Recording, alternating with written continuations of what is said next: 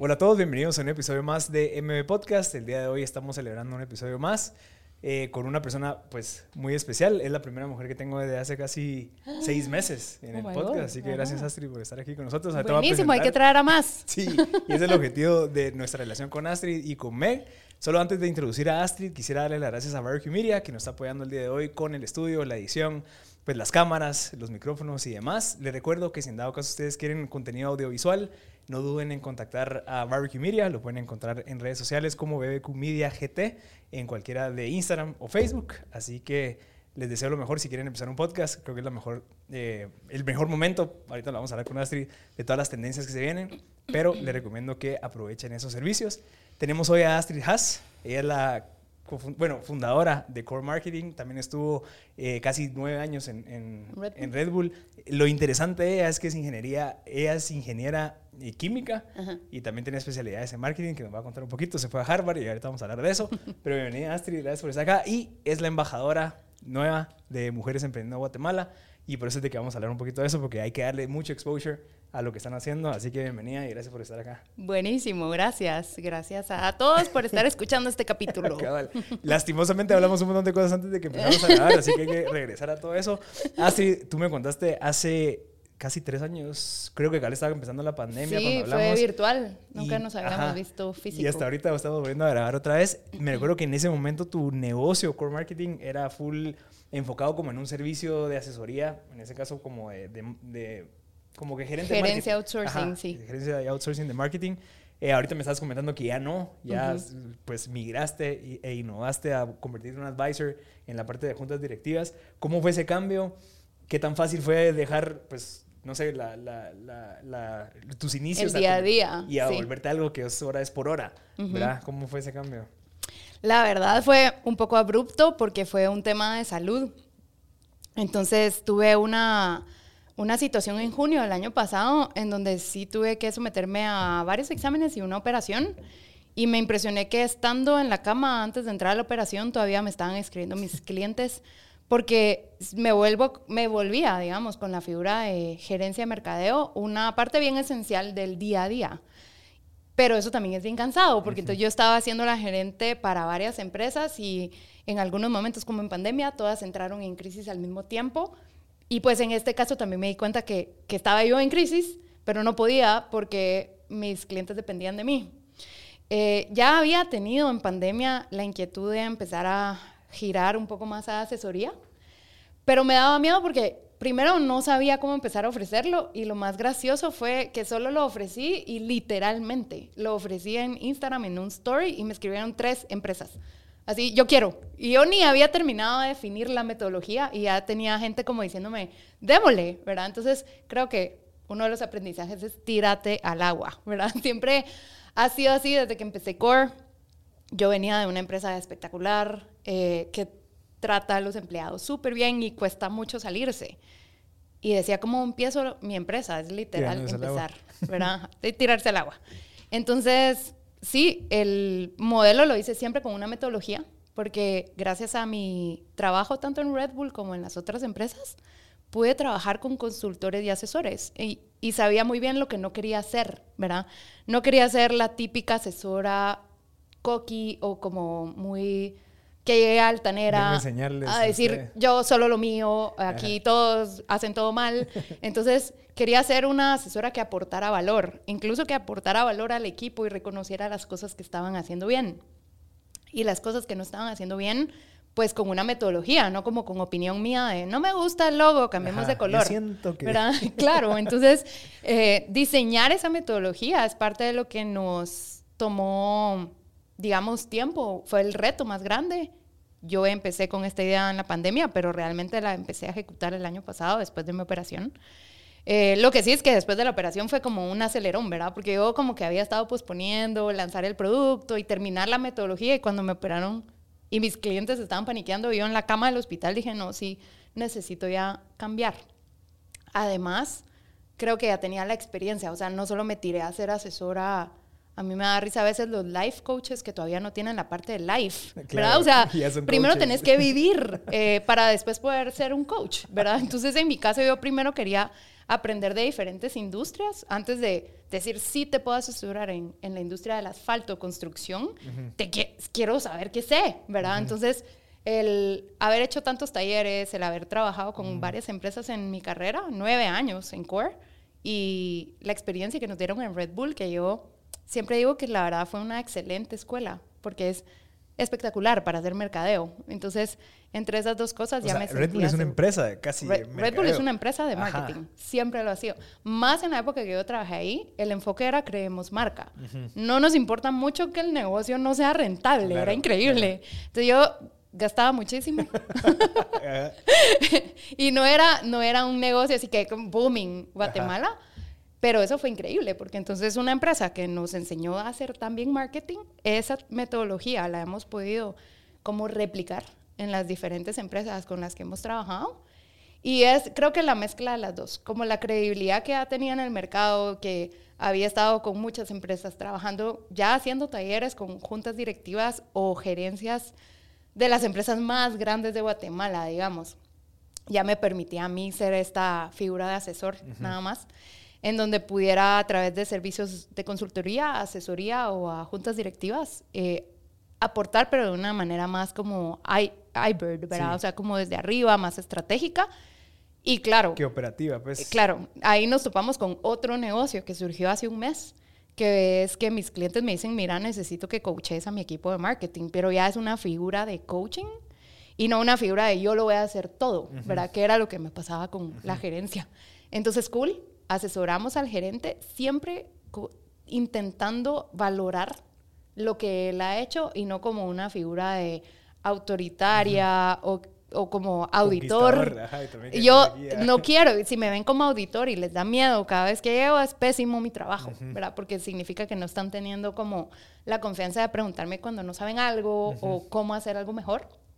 Entonces eso, eso es hoy, entonces hoy hemos tenido el privilegio de ya asesorar a varias juntas directivas, que lo que nos encanta es ver que lo que les decimos o asesoramos lo logran ejecutar, ¿verdad? Porque no se queda solo en, ay, sí, uh, sería lindo tener una marca posicionada algún día, sino que hay que posicionar la marca, ¿cómo? ¿Cuáles son las herramientas? ¿Con quién tengo que trabajar? Pásame el contacto de no sé qué persona, ¿verdad? Entonces... Qué miedo ese brinco, ¿no? O sea, pues asumo que tuviste que haber dejado como bien listo muchas cosas como para decir, ah, va, no sé, porque puede ser que funcione, puede ser que no, no, no dejé nada listo. porque literal fue como por la crisis de salud, ¿verdad? Entonces, cuando yo me salí de la sala de operaciones, fue, y creo que la vida, eso estábamos hablando hoy con un compañero de una de las empresas, el gerente financiero, tuvo una situación bien crítica y bien dura. Y yo lo que he sentido es que mis crisis son catarsis y me han obligado a moverme más rápido. Entonces, lo que hice y sí, no abandoné a ninguno de mis clientes, sino que les ofrecí el servicio nuevo, diciéndoles, bueno, vamos a tener que buscar un gerente, claro. ¿verdad? Que era lo mismo que hacías tú, solo que va a ser, o sea, vas a delegar esa situación bajo la línea sí. tuya, y, pues. Y cuesta, cuesta un poco, porque obviamente el nuevo gerente va a entrar con su propia experiencia, cosas que él sabe hacer bien, eh, que yo tengo que no imponer mis ideas, ¿verdad? Porque un coach al final no impone, solo sugiere, asesora, te enseña el camino, te hace las preguntas correctas, pero si no lo quieres hacer, es tu decisión. Entonces, para yo, mis clientes los adoro, pues les tengo muchísimo cariño, entonces fue difícil como dejar ir, así como una mamá que tiene que dejar al niño ir a la universidad. Así me sentía. Eh, con mis clientes es siempre cool la relación, entonces tuvimos el, el proceso de, digamos, de reclutamiento, de entrenamiento, fue algo como bien suave.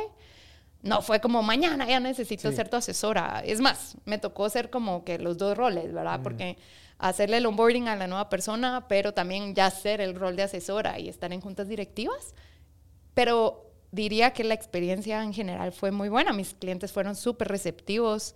Em, con todos me quedé. O sea, no, no hubo ninguno que me dijera, no, entonces ya no puedes ser gerente de mercadeo, ya no.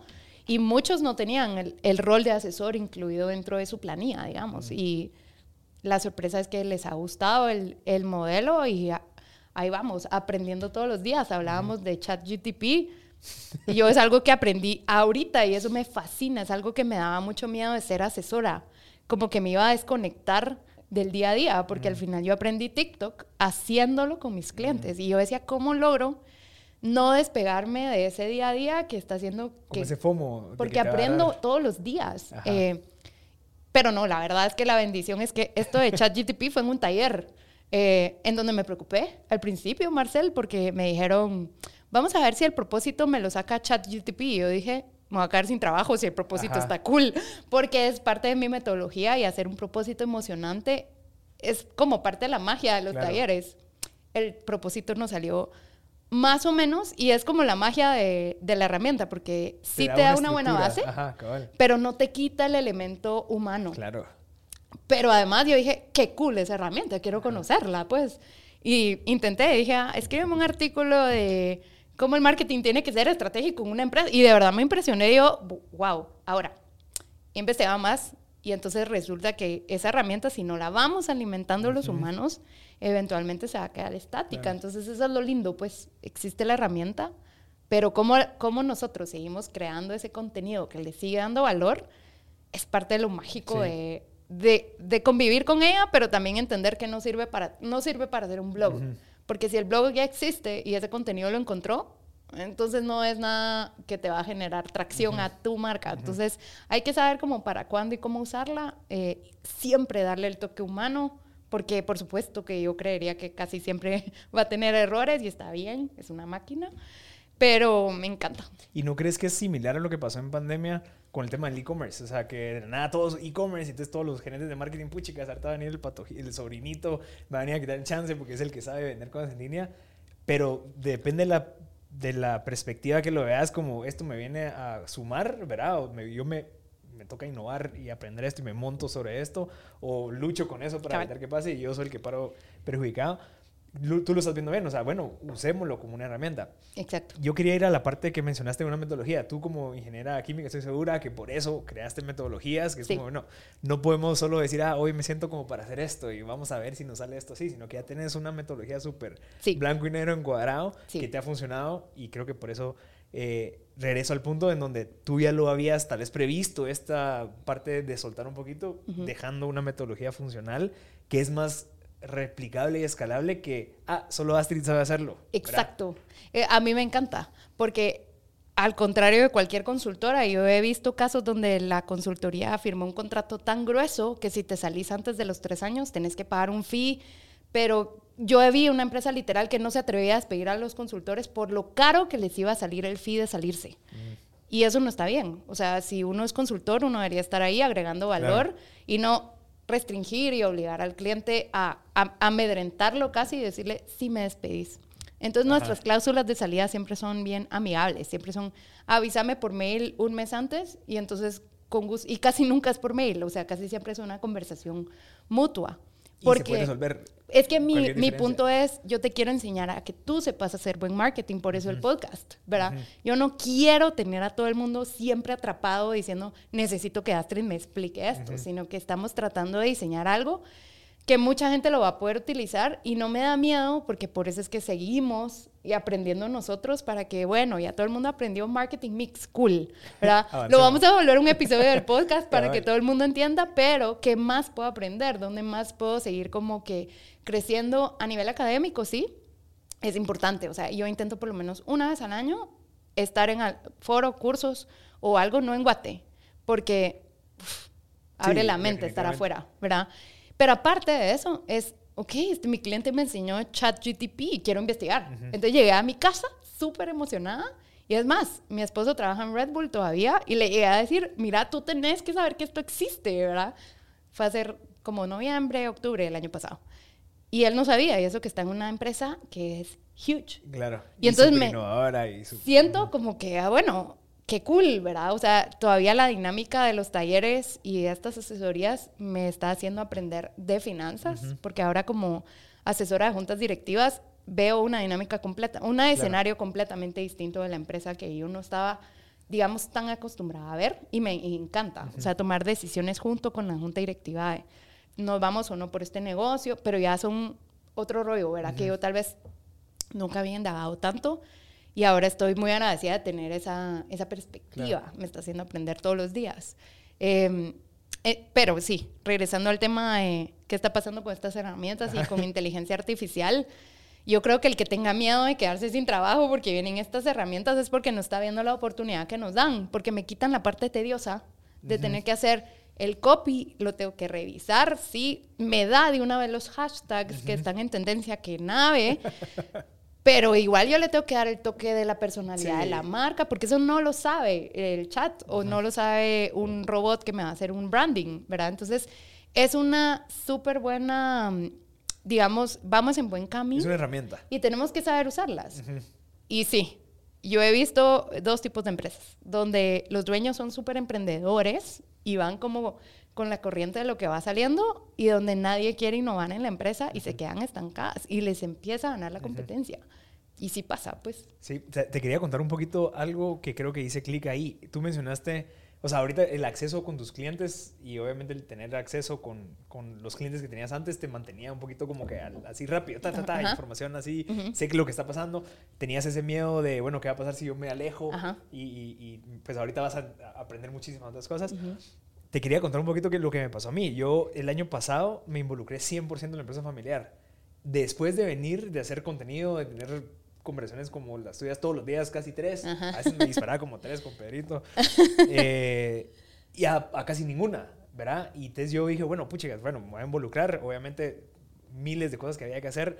Casi 24 horas trabajando en eso, en donde yo, yo me sentía como que, yo sentía como que un FOMO de qué, es lo que, qué es lo que está pasando afuera. Porque estoy tan involucrado ahorita resolviendo temitas operativos, administrativos, eh, de la industria, que es una industria muy antigua, ¿verdad? O sea, que tampoco hay tanta innovación creas.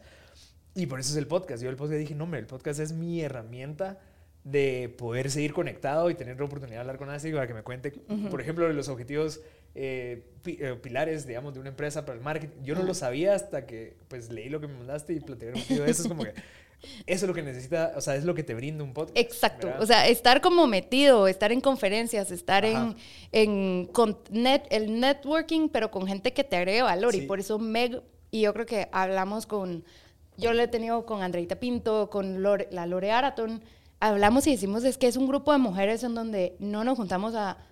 Chachalaquear. No, no es un cuchubal. Es, muchis, tuve este problema con esta persona eh, y no sé cómo manejarlo. Con esta miembro, con la persona que trabaja en mi compañía, ¿qué hago? ¿verdad? ¿Qué herramientas legales tengo? ¿Qué camino han tomado? ¿Ya les ha pasado? Entonces, el estar en esa, digamos, eh, en ese universo emprendedor o de mujeres que están haciendo cosas diferentes, yo siento que a mí me agrega mucho valor. No me pierdo ninguna reunión, eh, a menos que no esté en el país, pues, pero y creo que todas intentamos ir porque nos agrega demasiado cosas que tal vez yo ni sabía que alguien más ya los había resuelto. Pues, me recuerdo mucho que yo tenía problemas de reclutar, no estaba reclutando al perfil correcto. Y Ángela Mena de Mr. Menú, yo le conté en un almuerzo de Meg, y me dijo, mira, léete este libro. Y, el libro se llama Who. Who. Yo creo que ya lo recomendé en este podcast una vez. Pero es buenísimo para reclutar. O sea, la ah. verdad es una metodología de reclutamiento. Y cuando lo leí, me hizo tanto clic que utilicé la metodología del libro para reclutar a mi equipo, que es mi equipo que a la fecha ninguna trabaja en Core. Todas son gerentes de mercadeo de clientes que eran míos, que, que las contrataron, digamos, puestazos que tienen. Y seguimos siendo brothers. Pero brothers que muchos alguien tiene el contacto de una agencia que me puede ayudar con no sé qué. O sea, aparte nos estamos aportando profesionalmente. Y todo surgió a partir de la metodología que alguien de Meg. ah, pero ¿qué, ¿qué, es lo que dice ese libro, digamos? Como El libro te explica la metodología y, y, digamos, cómo deberías de reclutar. Entre eso y el libro de Blink, Ah, ok. Eh, que dice que le tienes que hacer caso a tu gut feeling y que tengo una entrevista. Creo que es, no. Blink es de Malcolm ah, Gladwell. Ah, ok, sí, sé cuál es. Entonces es una mezcla de ese libro que me fascina, yo soy fan de él, eh, y el de Who, que el de Who tienes un cuestionario que yo lo implementé. Mm. Y entonces dije, bueno, voy a mandar, así, voy a probar la metodología, no sé si funciona. Y genial, para filtro, para empezar, porque la gente que no me lo mandaba era como, bueno, entonces no estás tan interesado. y en marketing tienes que estar apasionado, ¿verdad? Eh, y después, como contestaban las preguntas, yo sí podía decir, uy, no. Aunque se ve espectacular, como me contestó, porque eran preguntas retadoras, no me recuerdo muy bien, pero era como, decime de algo que te arrepentís y que si pudieras volver a, hacerlo, ¿qué harías mejor? Y había gente que decía nada, no me ah, arrepiento de nada. No, qué si tú no te Cero reflexión de nada de tu ajá, vida, ajá. o sea, si tú crees que todo lo has hecho perfecto, todo en tu vida, o gente me decía, creo que una de las preguntas era, ¿por qué dejaste tu último trabajo? Y alguna gente contestaba, "Eh, porque mi jefe... Claro, claro. Y entonces yo, bueno, si el jefe tuvo la culpa y me estás diciendo esto en un cuestionario, tenemos un serio Claro. problema, pues, de accountability, Sí, de sí, no sí. reconocer que tú pudiste haber hecho las cosas mejor, o simplemente que no era la empresa para ti en ese momento, pero es un tema tuyo, no es un tema del Siempre, jefe. 100% de responsabilidad tuya. Y yo no podía creer que gente me contestaba eso.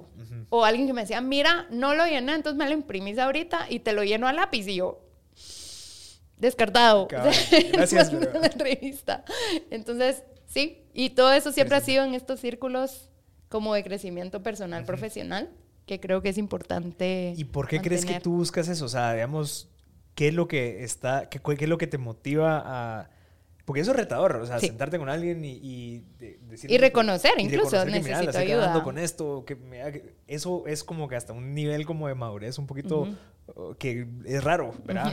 Eh, eh, ¿qué, qué es lo que te hace ser así? Porque creo que esa es un- una, una perspectiva importante de, de muy poca gente que yo conozco tiene ese nivel de, de objetividad, decir quiero que me critiquen en cómo yo hice estas cosas porque quiero aprender y por eso me, me junto Mm. con gente igual que yo o más... ah, Más extre- crack, ajá, más incluso. crack que yo. ¿Qué es, lo que, ¿Qué es lo que causa eso? O sea, ¿qué es lo que, ¿hacia dónde vas que sabes de que eso es parte del camino? ¿Me entiendes? Yo creo que dos cosas. Una es, en, en Red Bull la cultura es así. Entonces, nosotros no éramos los que sabíamos más de toda la región. Había especialistas, incluso la estructura de Red Bull es muy graciosa porque en la regional, que ahorita está basada en Panamá, hay hasta un sports manager o brand specialist, ¿verdad? Todas las posiciones es así como hay un key account specialist. Entonces, yo como gerente del país sabía que tenía estos coaches, digamos, que su rol, si yo no sabía cómo hacer un contrato con un atleta, yo podía cometer un error grave y hacer un contrato mal hecho y comprometer a Red Bull una cosa que podría llevar a después a una demanda, ¿verdad? Entonces tenía un especialista que se encargaba literal de solo revisar contratos, contratos de atletas, ¿verdad? Entonces, ¿por qué me iba a tener que inventar yo el agua azucarada? Y tener que llegar a decir cómo quería que fuera un contrato si había una persona que literalmente ese era su puesto. Entonces, creo que esa estructura nos abrió mucho la mente a entender que hay gente especialista que nos puede ayudar en el camino y que no necesariamente yo lo tengo que saber todo, pero tengo que preguntar, ¿verdad? Y eso me evita cometer errores. A mí me cuesta un poco que la figura de coaching la entiendan la, digamos, la para abajo. El que va a recibir el coaching le cuesta. Sin embargo, a nivel de juntas directivas es bien fácil que vean, necesito asesoría, ¿verdad? Em, Sea, nivel de profesionalismo, decís... eh, cuesta que- entender que tú no sabes todo, porque nos han Ajá. enseñado que si no sé todo, soy malo en mi trabajo. claro, y en me van a realidad, sacar, sí, claro. claro, me van a echar. Y, y yo digo, no, pero si yo, yo fui la que me fui de ese puesto y te lo estoy dando a ti, pero tú no sabes todo, ¿verdad? Entonces, porfa, pregunta, levanta la mano y pregunta. A- He encontrado ciertas figuras. Yo solo asesoro a las empresas si la persona quiere ser asesorada, no puedo forzarlo. Entonces, sí, yo soy coach. Y el gerente de mercadeo siento que no necesita coaching, no sirve. Entonces, Claro. yo le digo a mi cliente, mire, no, Él me va a escuchar a mí. eh, o sea, no, no sirve, ¿verdad? Ah. Y yo también aprendo mucho. Eh, nosotros en los talleres aprendemos mucho de las industrias y no sabemos nada. O sea, yo no sé nada de restaurantes, pero en el taller ellos saben de restaurantes y yo sé marketing. Y eso es lo lindo de esa casamiento, digamos. Entonces, yo te enseño de mercadeo, tú me enseñas de restaurantes y entonces vamos a lograr hacer una estrategia congruente. Pero yo no sé nada de cómo poner una carne a la plancha, pues no tengo ni idea qué, qué equipo hay que comprar, eso lo saben ellos. Entonces, creo que Red Bull es una, fue una muy buena escuela para entender que no lo sabíamos todo y que teníamos que ir aprendiendo en el camino. Y por supuesto, con la idea de, yo empecé como gerente de mercadeo, bueno, no, empecé como regalando latas, el puesto más bajo que hay. Después fui coordinadora de marketing, después fui gerente de mercadeo y después tuve el puesto regional viendo 14 países. Y me encantaba mi ejercicio. Al llegar al país la primera vez era, tú enséñame tu país. Yo no te voy a ir diciendo en mi primera visita, aquí deberías de tener este material, aquí tuviste que haber cerrado esta negociación. Yo iba y a la fecha les digo a mis clientes, mi primer mes no se frustren porque yo no opino. Yo aprendo de la industria y ustedes van a decir, ¿por qué la contraté? Si no me está diciendo nada, eh, y literal, quiero tener hasta los puestos, quiero estar en cocina, quiero estar en operaciones, si es una empresa de manufactura, quiero ir a la fábrica y luego puedo opinar y puedo decirte mi perspectiva. Y la otra es que hay una frase que me fascina, que acá rato la posteo en el Instagram de Core, que es, si eres la persona más inteligente, del cuarto, estás en el cuarto equivocado. Y me encanta, porque me deja la perspectiva clara, que si yo siento que yo soy la más crack en el cuarto, no debería estar ahí, ¿verdad? Yo debería estar en un cuarto donde estoy aprendiendo, donde me están enseñando de otras cosas que yo tal vez no sé. Y por supuesto, más de algo, yo también aporto, pero me fascina la frase porque como que nos ubica en que no somos los más cracks y está bien, ¿verdad? No saber todo es parte de ser humano. Entonces sí. y buscar, no saber, ¿verdad? O sea, acercarte y decir, bueno, qué interesante, me metí en algo en donde yo no conozco y eso creo que es uno de los beneficios de tu puesto. Ahorita en logística me está pasando porque yo tengo mucho contacto con clientes y trato de entender su cadena de suministro, digamos. Y tengo clientes de químicos, elevadores, baterías de carro, entonces vas entendiendo.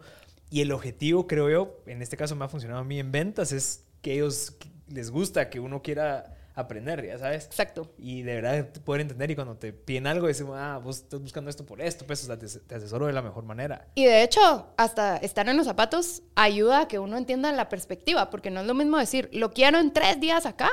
Si ya entendiste que la eh, cadena, de suministros es imposible porque viene en barco y después para acá y pasa tres días en el, en el puerto antes de que lo liberen. Estoy hablando, no sé, no sé de este tema cabal, ¿verdad?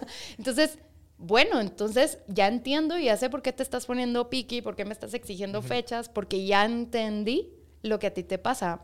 Un cliente mío me dijo, mire, aquí todos cuando hacemos el onboarding pasamos primero por todas las puestos y el puesto de cajero, a mí me tocó una noche y yo terminé sintiendo agujas en los pies de tanto tiempo que estuve parada.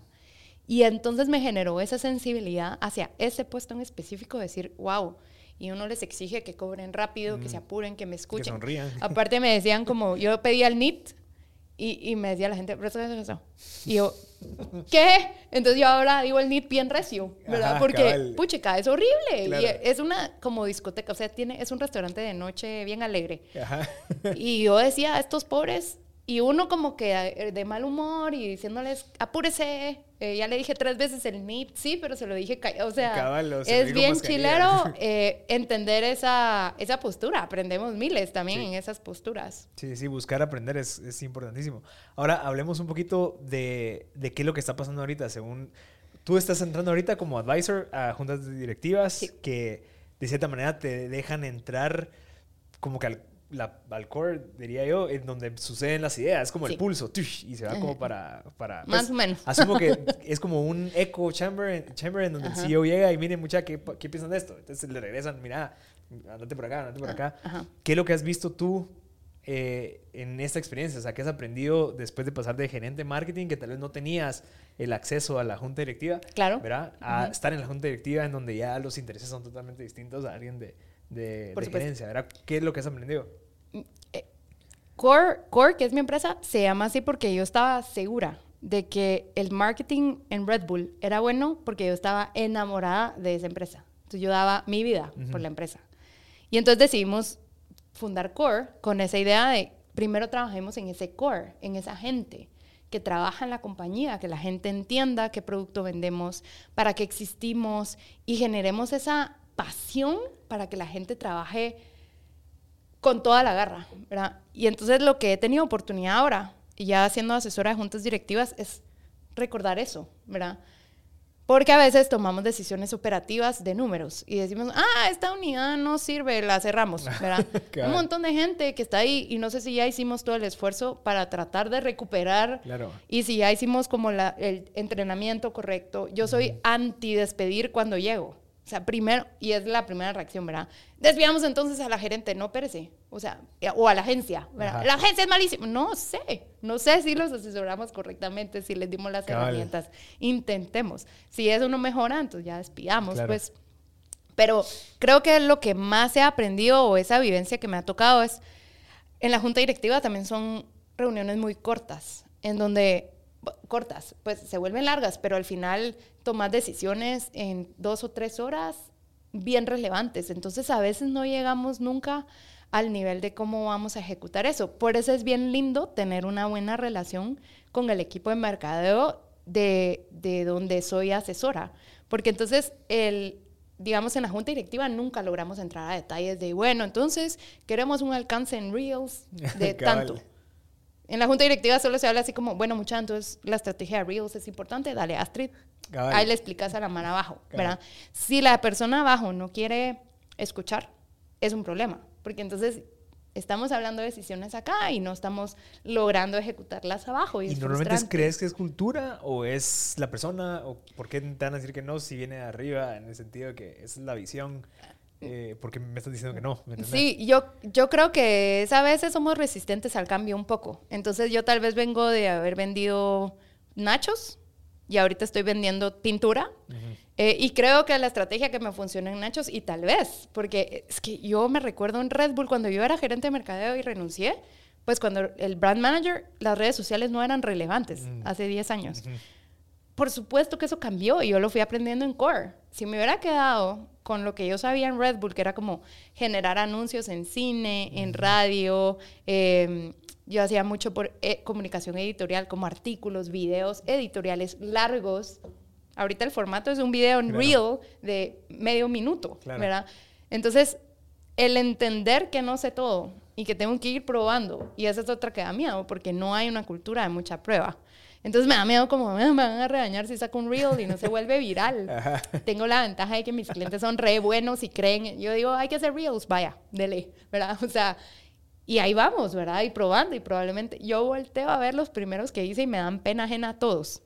Pero está bien, o sea, eso fue lo que hizo que fuéramos aprendiendo y que lo hicimos mejor cada día.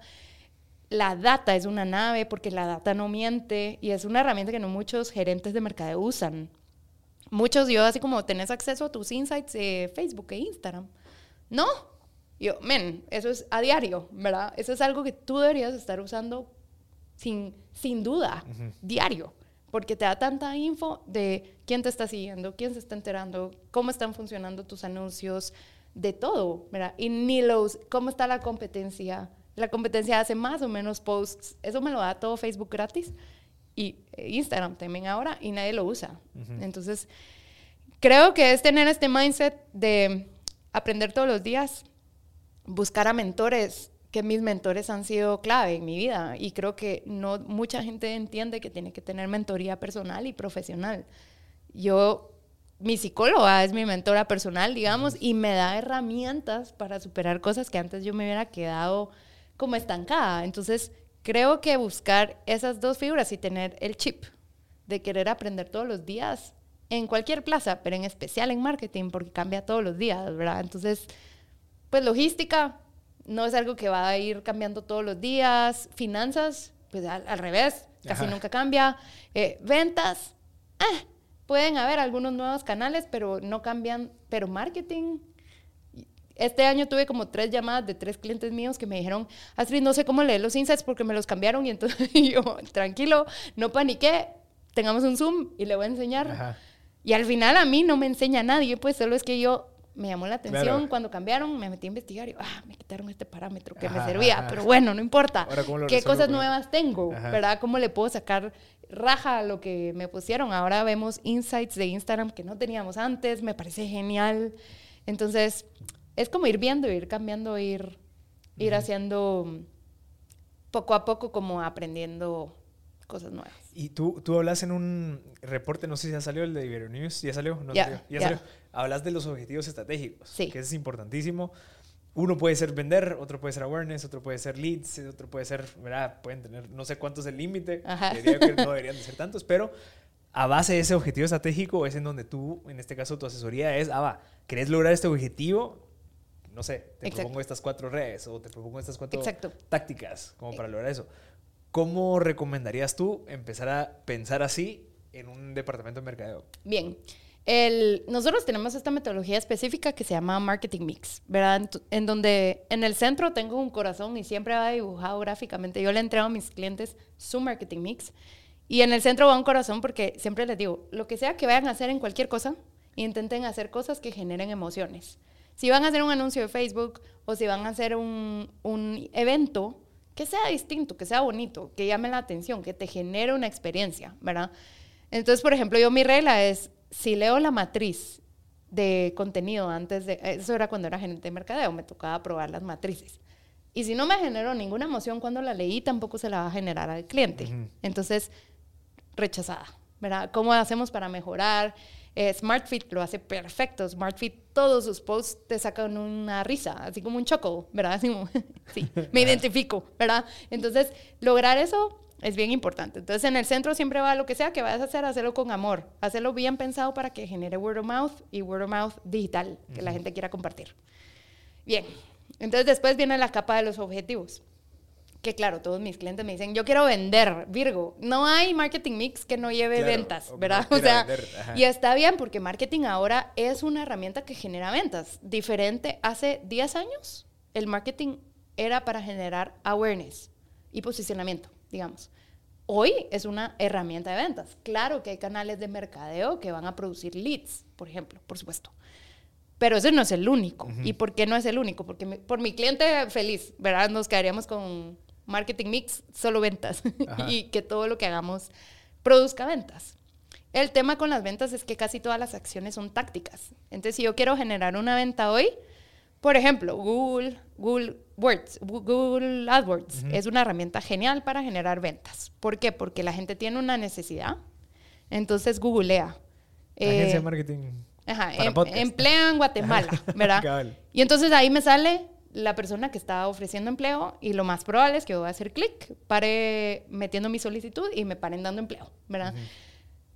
Pero eso es una acción táctica que no construye nada de marca porque nadie sale diciendo que virga esa empresa que me salió cabal cuando yo busqué empleo. Lo que usted hizo es yo tenía la necesidad, busqué. Y me la supliste. Y claro que es importante porque me gusta el marketing que resuelve necesidades y no el marketing que crea necesidades. Entonces la herramienta más fácil para resolver una necesidad es aparecer cuando la gente me necesita. Entonces eso es Google. El tema es que si yo solo hago táctico, corto plazo, cosas que generen ventas hoy, me voy a tener que pasar haciendo ese tipo de marketing siempre. Y en el momento que alguien me gane y me copie la estrategia de Google o alguien le baje el precio y yo esté en la góndola, y tenga, ah, este vale 15, este vale 10, y yo no tengo nada más, eso se va a quedar como, bueno, entonces me voy, por el, más barato. Entonces la construcción de marca se vuelve súper importante. y la otra que es casi siempre olvidada y no considerada eh, es la fidelidad. Me cuesta tanto atraer a un cliente nuevo, tengo que invertir en Google, tengo que invertir en redes, tengo que hacer contenido, tengo que hacer mi casa en Reels y cuando traigo al cliente, no lo retengo porque le di mal servicio, ni siquiera me di su satisfacción, que eso es bien barato de hacer y nadie lo hace. Entonces, creo que ya me extendí, pero regresando otra vez, entonces yo tengo diferentes objetivos estratégicos. Como ya platicamos, ventas es uno, awareness, posicionamiento es otro. A mí me encanta mezclar awareness y posicionamiento siempre. Creo que no se trata solo de hacer marketing. Ahorita los... ¿Cuál es la diferencia entre awareness y posicionamiento? Ok, awareness es que me conozcan. Eh, posicionamiento es que cuando piensen en mí, piensen que soy una marca cool o buena o de buena calidad. Ahorita los políticos están haciendo mucho awareness con campañas ridículas que no los están posicionando como personas inteligentes. Mm. Entonces, ah, tienen una valla que llama la atención y todo el mundo viralizó. Entonces, hay mucho awareness. No los voy a mencionar para no generar controversia, pero hay mucho awareness, pero hay poco posicionamiento. Yo no lo considero a una persona capaz de llevar mi municipio al otro nivel. Lo considero un ridículo, ¿verdad? Entonces siempre digo, es mejor hacer awareness solo si está siempre bien hecho, pensando en que va a posicionar tu marca. No quiero hacer hoy destruir a ninguna marca, pero hay centros comerciales que todos conocemos y que no vamos y que sabemos que son malísimos y que tienen el parqueo complicado. Y, y ese es el ejemplo de un awareness bien hecho y posicionamiento malo. Claro conocemos todos la marca, pero nadie queremos ni ir. Lo consideramos un mal centro comercial, por ejemplo. Entonces, si vamos a hacer awareness de una vez, hagámoslo bien. Si vamos a incluir un influencer para que hable de mi marca, quiero que el influencer sea alguien que representa mi marca y que me va a posicionar bien, no solo porque todo el mundo esté hablando de mi marca. Prefiero pocos, bien estratégicamente seleccionados. Entonces, el awareness es un objetivo. Ventas es otro que casi siempre está. Fidelidad es otro que casi siempre está está en el, en el mapa, pero no lo tenían ubicado mis clientes, digamos. Y entonces vas poniendo los objetivos en orden y vas diciendo, ok, para este objetivo de fidelidad, ¿de qué te sirve una valla? De nada. Enojado va a estar el cliente si yo lo atendí mal y veo una valla después saliendo de ahí, va a decir, qué malísimos. Hasta me dan una razón para que hable de mí mal con el que va en el carro, pues entonces fidelidad se resuelve muchas veces con una simple encuesta de NPS o con una encuesta de satisfacción o con todos estos tipos de encuestas que existen, em, haciendo cosas pequeñas que generan valor. La vez pasada fui a un restaurante y pedí una crepa de niño y me llevan la crepa y dije, qué cool, qué cool la estrategia de fidelidad. Y pregunté, ah, entonces me llevan la crepa y me dicen, usted la pidió, pero la verdad es que hoy se la vamos a regalar. Y yo, ay, qué bueno, ¿y por qué me la van a regalar? No sé, nos aparece gratis en el sistema. No, hombre. Entonces yo, o sea, mínimo se hubiera inventado como que usted es clienta refrecuente. Entonces yo dije, qué mala estrategia, porque están dejando de ganar, están bajando su ticket.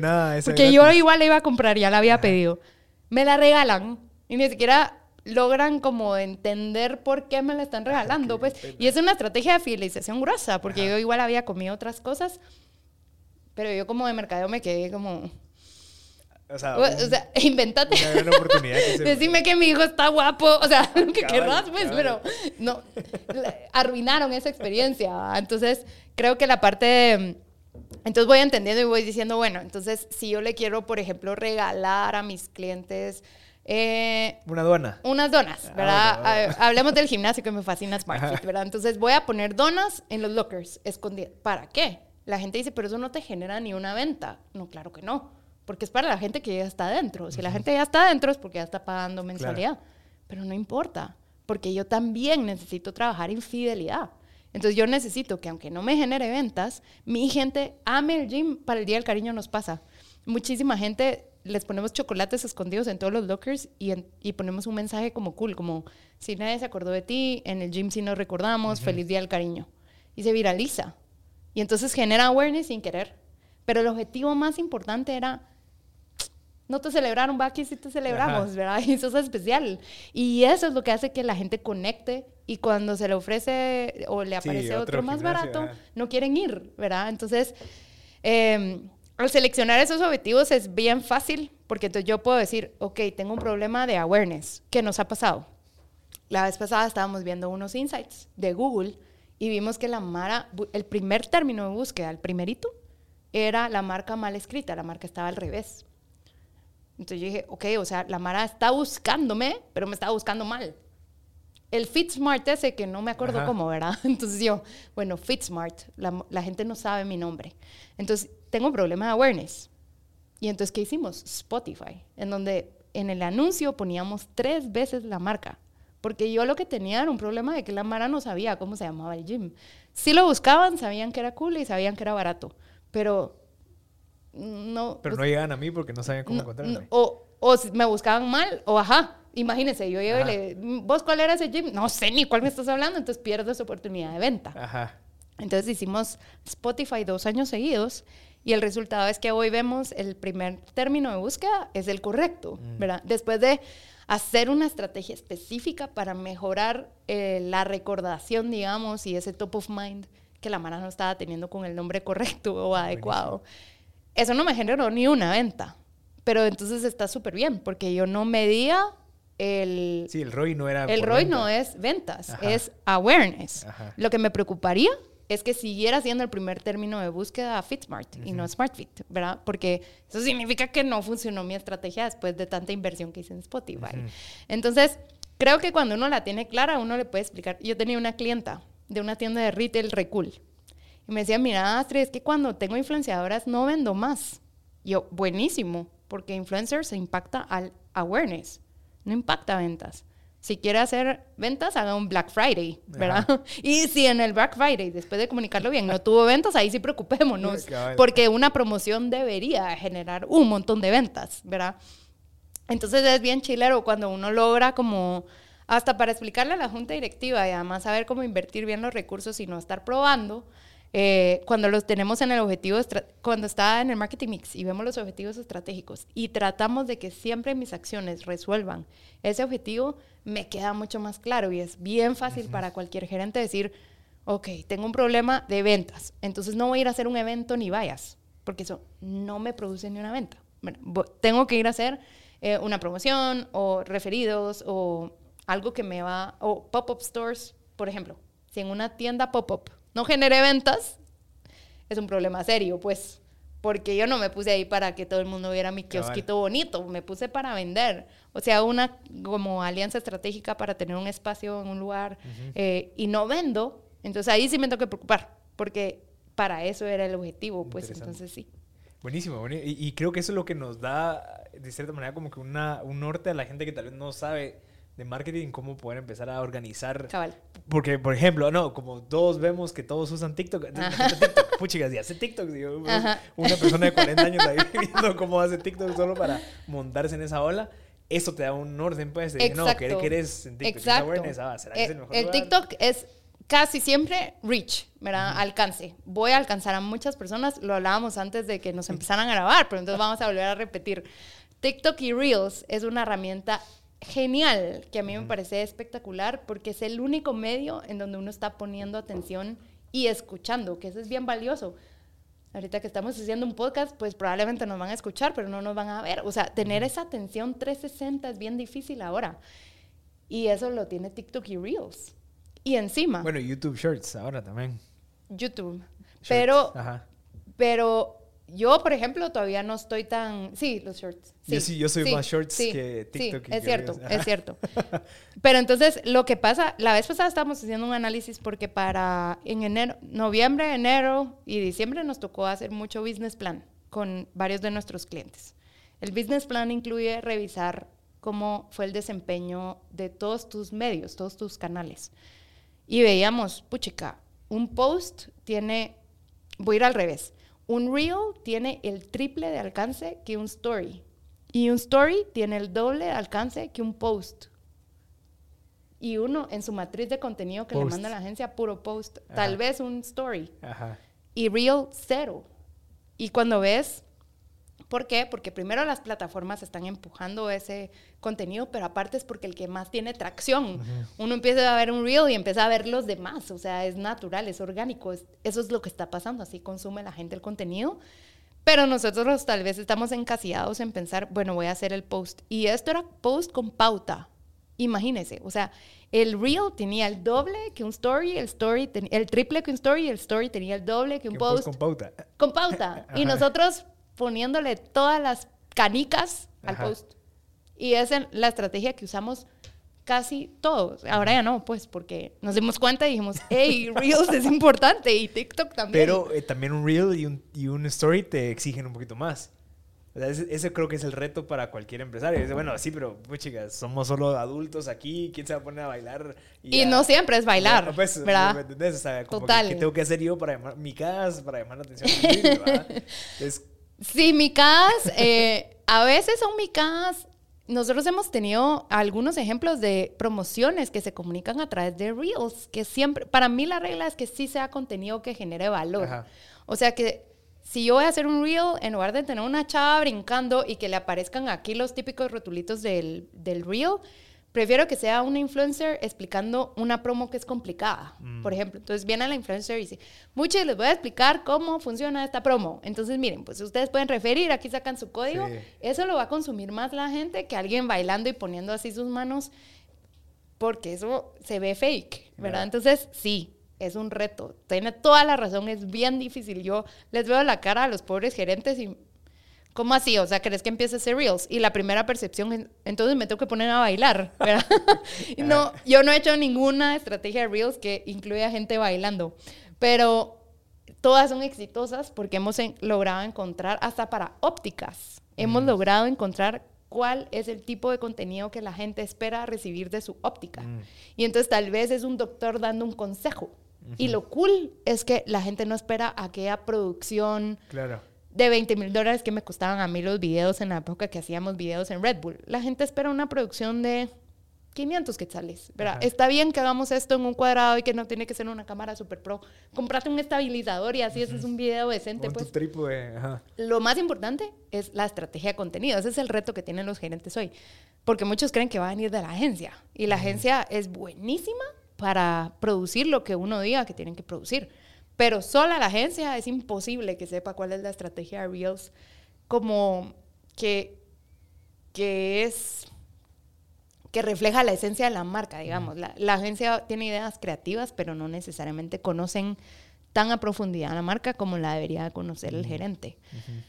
Pero para mí es una de las herramientas más geniales, porque si uno logra encontrar ese tipo de contenido que se puede realizar frecuentemente y que sí agrega valor, el, el poder que la marca tiene a través de ese contenido es gigante, porque hacer un post y todos sabemos, la gente no lee.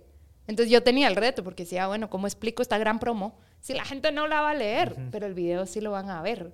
Lo que pasa es que tenemos como satanizado el medio, así como que es difícil hacer reels. En realidad lo difícil es come up con la estrategia que queremos hacer en, en esos reels. ¿Qué recomendarías, por ejemplo, en una, por ejemplo, en una empresa, pongamos una que mencionaste, bueno, o cualquiera, en donde tal vez el gerente de marketing no está buscando hacer reels, pero tenés a un vendedor, a una persona dentro de la empresa que le gusta su negocio, le gusta su trabajo y está generando contenido de por sí, ¿verdad?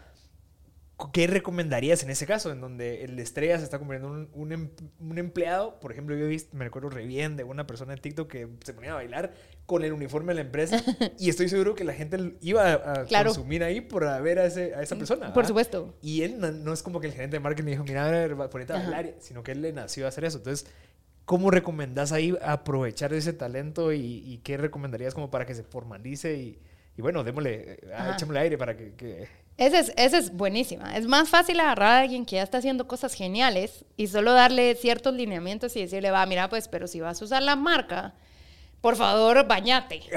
o sea, no sé, es algo bien. O no salgas diciendo malas palabras, ¿verdad? Porque tenés la camisa de la marca. Y entonces yo te doy los lineamientos, tú seguís con tu creatividad. Y yo lo que hago es, si va a ser parte de mi estrategia, entonces ahora solo pásame los videos a mí. Yo los voy a curar y voy a decidir si van de acuerdo a la estrategia o no. Si no van y tú lo quieres postear, postealo en tus redes, pero que no sea algo que viene de la marca. Pero si van, entonces yo me lo quedo y lo produzco como contenido mío, saliendo tú en el video y buenísimo. O sea, mientras más me puedas pasar, mejor. Entonces, en mi experiencia, usar a usuarios, por ejemplo, que ya están haciendo... Hay uno buenísimo, donde un usuario está saltando cuerda de una manera de esta mara que es como flash. Entonces salta en cuerda así como bien. Lo grabamos y es el reel más visto del gym en la historia. No nos costó nada. O sea, solo fue decirle, hey, qué cool saltas cuerda. Puedes volver a hacerlo. Te vamos a grabar. ¿Quieres salir en TikTok? Eso sí. Cualquier persona que salga en redes de una marca es ideal que firme un disclaimer diciendo que libera los derechos del uso de esa imagen, porque no sabes si alguien después puede tener una mala intención y complicártela, ¿verdad? no, usaron mi imagen, les cobro carísimo, los demando. Entonces sí tiene que haber un acuerdo firmado súper sencillo, un Word, en donde yo le diga a la persona, porfa, libérame los derechos de usar esto en donde yo quiera, ¿verdad? Eh, y eso no toda la mara lo va a firmar. Entonces, en el momento que no querrás firmarlo, entonces yo no puedo usar tu contenido como parte de mi contenido porque puede haber una complicación legal.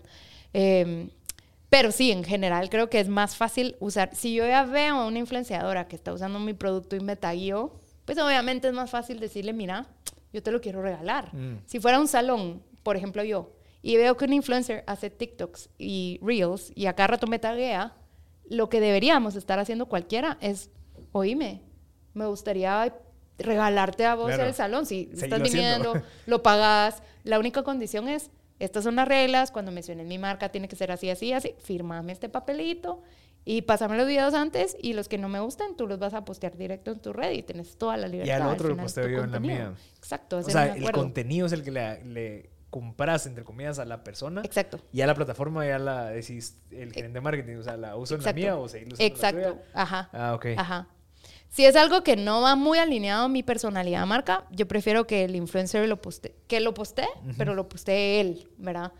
Porque al final él tiene su propia personalidad en redes y entonces nadie lo, va a juzgar por poner como él es. Hay gente, por ejemplo, que es súper intransigente en redes, gente que es mal hablada. Mm. Está bien, o sea, si yo quisiera un influencer, pero eso sería tú postearlo en tu red. Habla Claro. de mi marca, pero tú, ¿verdad? Claro. Y si yo quiero hacer algo oficial ya en mi marca como mi reel, entonces sí tiene que ir súper alineado a mi personalidad. Claro. Pero es mucho más fácil, si no sabemos cómo hacer reels, lo más fácil es ver quién está haciendo cool, hablarles y decirles, mira, me gustaría como ya igual estás posteando, venite y postea de lo mío. Mm. Hay gente que hace reels de lugares de turismo o gente que hace reels de lugares de comida. Por supuesto que si yo soy un restaurante debería estar yendo a preguntarles a esas personas si quieren trabajar conmigo en lugar de yo inventarme el agua azucarada y tratar de Y hacer contratar lo a otra mismo. persona, claro. Exacto. Interesante. Sí, cabal, mi coach de ventas me dice eso. O sea, tenés la plata, palo. Ajá. Tenés el tiempo, hacerlo. Ajá. Pero si no tenés ninguna de las dos, tenés que ver cómo lo resolves. Pero a veces tenemos más tiempo que plata, entonces te toca hacerlo, pero a veces tenés más plata que tiempo, entonces te toca pagarlo. Sí, Y si lo puedes pagar, mejor, ¿verdad? Y, y también no se trata de ir a buscar mil, ¿verdad? Ajá. A veces yo digo, pero ¿por qué quieres empezar con un reel al día? O sea, puedes empezar con un reel al mes, ¿verdad? Ajá. Entonces, y no tenés que postear siempre reels, anda probando cómo vas, ¿verdad? Anda consiguiendo esos partners que te van a hacer tu trabajo más fácil y anda viendo cómo, cómo puedes tú potenciar la plataforma tú a veces, gracias. Eh, pero sí, a veces somos muy exigentes y decimos, voy a empezar TikTok y quiero que el primero se vuelva viral. No, o sea, empecemos a producir contenido. Poco a poco va a ir dándose ese conocimiento, la gente va a ir reconociendo el contenido de valor y van a ir siguiendo mi marca porque agrega valor. Excelente. Nada, nada. Vos te fuiste a. Perdón, tú. eh, bueno, no sé tú, vos, usted, porque a veces nos manejamos ahí. Estuviste en Harvard. Sí. Estuviste sacando un curso de temas de marketing. ¿Cómo fue esa experiencia? Fue, fue un curso de estrategia y fue justo porque decidí hacer esto de las juntas directivas. Mm. Entonces en algún momento me sentí como muy irresponsable de ya estar asesorando a ese nivel sin realmente tenía conocimiento de estrategia, pero como muy como que lo fui armando yo, ¿verdad? Con mi experiencia, lo que fui aprendiendo. Entonces quería esa validación. Yo ya usaba una metodología Harvard en mis talleres y justo encontré, tuve la bendición de encontrar el, el taller de estrategia en- de, de marca, ¿verdad? Entonces como que llenaba los dos requisitos, estrategia de negocio, pero también como cómo construir valor como marca. Entonces encontré esto, yo el año pasado, a ver, era, era virtual presencial. Y entonces una de las barreras era que era presencial, ¿verdad? Porque me tenía que ir a Boston. Y era justo al venir de un viaje y yo tenía miedo a volar. No me gustan los aviones. Entonces dije, ah, voy a venir de un viaje y me va a tocar irme sola, porque al principio una amiga mía se iba a venir eh, y ya no se fue. Entonces yo tenía muchas barreras, pero dije, no importa, ¿verdad? Primero, la oportunidad de estudiar en Harvard había sido algo que siempre había tenido como un sueño. Nunca pensé que lo iba a poder ejecutar y me daba pena porque decía, a la estudiante otra vez. O sea, tengo casi 40 años. Entonces, qué pena llegar otra vez al- a la clase con, con la mochilita Y y, buenas tardes y la única latina, ¿verdad? Ah. Em, al final la experiencia fue espectacular, de ahí sale el podcast, porque uno de mis, digamos que mi, mi parte final, mi proyecto final, era yo podía hacer un proyecto para una empresa, de- las cuales me costaba mucho escoger, porque como asesora a varias dije, no sé cómo escoger a la empresa a la cual le quiero desarrollar la estrategia y además... Aunque sí aprendí muchas cosas nuevas, en realidad fue mucha validación de lo que ya estábamos utilizando. Entonces, ya muchos de mis clientes tenían la metodología Claro. aplicada. Eh, y entonces el- el- la conclusión fue, hagamos el podcast en donde desarrollamos la metodología para que más gente aprenda de marketing. Buenísimo. Eh, y entonces fue, fue una linda experiencia. Al final me siento con más seguridad, porque como decíamos, estábamos ya, o sea, ahorita ya estoy asesorando otro nivel de empresas en otra jerarquía. Y las decisiones que se toman son muy importantes como para no haber tenido este proceso de validación de la metodología detrás. Y lo que yo siento es que tengo que seguir. Entonces ya estoy viendo uno en el INCAE, un poquito más enfocado en marketing porque el de Harvard fue estrategia. Eh, y entonces por, tengo la barrera de que no sé si me van a enseñar cosas que son no quisiera ir a algo que me enseñan en Facebook, es una herramienta. Eso, eso era hace 10 años, ¿verdad? Entonces, estoy todavía logrando, eh, estoy buscando ese curso ideal que me vaya a hacer explotar la cabeza. Que te enseñe otra. Claro. Eh, pero tengo que seguir, o sea, yo tengo claro, que ahorita que estoy un poquito más alejada de la operación, parte de lo que me va a dar esas herramientas para poder ser una buena asesora es estudiar más y, y sacar ese lado de Mónica de mí, porque sí soy bien geek, entonces sí, sí me encanta estudiar, sí me siento como bien contenta de aprender cosas nuevas, de los mentores que he tenido incluso en Harvard o, o, en Guate o en cualquier conferencia en realidad. La verdad es que hemos tenido, yo escuché a Malcolm Gladwell en una conferencia, estuvimos en otra donde había gente de Disney que escribían los scripts, que mm. nos explicaban cómo hacían marketing en las películas. O sea, creo que lo importante es tal vez no la casa. Después cuando me fui dije, bueno, creo que hubiera podido tener esta experiencia incluso más larga, porque en Harvard fue una semana presencial, digamos, en el INCAE los cursos son de dos meses, estoy segura que aprendería más. Eh, pero creo que lo más importante para mí fue esa validación, esa metodología que ya usábamos, pero que aprendimos solos a través de libros y de verdad que y lo ejecutaste, pues, o sea, eso, la práctica. Ya lo habíamos ejecutado, que también es una eh, puchica, yo siento que nos dio, era la única latina había un Chile nomás. Eh, pero después estás con gente de Japón, de África, entonces es bien cool cuando uno ve como, bueno, no estamos tan atrás, ¿verdad? Eh, de hecho, yo el de Chile creo que era un genio, ¿verdad? Estudiando ciencias, eh, medicina y otras cosas, pero así súper, súper fumadas. Ajá. y queriendo aprender de estrategia, ¿verdad? Entonces me encantó, el papá tenía un hospital, entonces él quería como que ir a implementar la estrategia al hospital, no enfocarse tanto en la parte solo médica. Muy similar a, todos los que estábamos ahí, como que decíamos otros giros de negocio, pero todos queríamos concluir cómo hacer estrategias relevantes sin gastar todos los recursos, porque lo que es otra cosa nada es que la pandemia nos puso a todos en modo de crisis. Claro. Entonces no tenés 10 años para ver si la estrategia va a funcionar. Y esta metodología es mediano y corto plazo, que es algo que a mí me parece genial, que no he visto en muchos ejercicios estratégicos ni de consultorías que te den herramientas para implementar ahorita, sino mm. que la consultoría es como, entonces si hacen esto en 10 años, van a tener el resultado. O sea, yo no tengo 10 años, ahorita, eso tal vez era antes, pero ahorita necesito, sí, la herramienta es TikTok, no me puedo dar el lujo de que en el 2024 de diciembre, o sea, no, esto es ágil, ¿verdad? Tenemos que tener esa ruta clara eh, que no tenga tantas acciones, porque esa es otra. Como había tenido ejercicios de consultoría en las otras empresas, yo veía, ah, esto nunca lo vamos a lograr hacer. Y la Mara no te la compra porque lo ven tan overwhelming que dicen, no lo vamos a lograr hacer. Entonces, esta metodología, lo lindo es que es corta y te dice, bueno, ¿cuáles son las tres o cuatro acciones que tenés que hacer para duplicar las ventas? Mm. Ponete, si eso es tu objetivo, pero ya es, ¿y qué es el obstáculo porque a veces uno dice, bueno, entonces tengo que hacer TikTok Reels, Instagram. Espérate, primero trabajemos en, ese es el objetivo, ¿cuál es el obstáculo? Y para vencer ese obstáculo, ¿qué tengo que hacer? Eso es al final el resumen. Estoy hablando mucho. Eh, ya me quedé sin voz.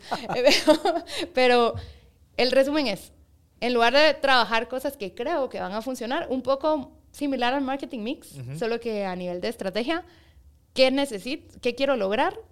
¿Qué me está impidiendo lograr eso? Y entonces, ¿qué acciones? Y entonces a veces llegan los clientes y me dicen, hay que rebrandear. Y cuando hacemos el ejercicio de estrategia, nada que ver el rebranding, ni gasten eso. Primero tiene que arreglar el reclutamiento, training del personal. y usted pensaba que con cambiar el logo íbamos a empezar a generar ventas y el problema es mucho más serio y mucho más profundo. Interesante. Y eso lo hicimos porque al final el marketing se puede quedar como muy en un ejercicio lindo, nosotros vimos marcas divinas y, somos socios de algunas marcas súper cool que no son rentables. Mm.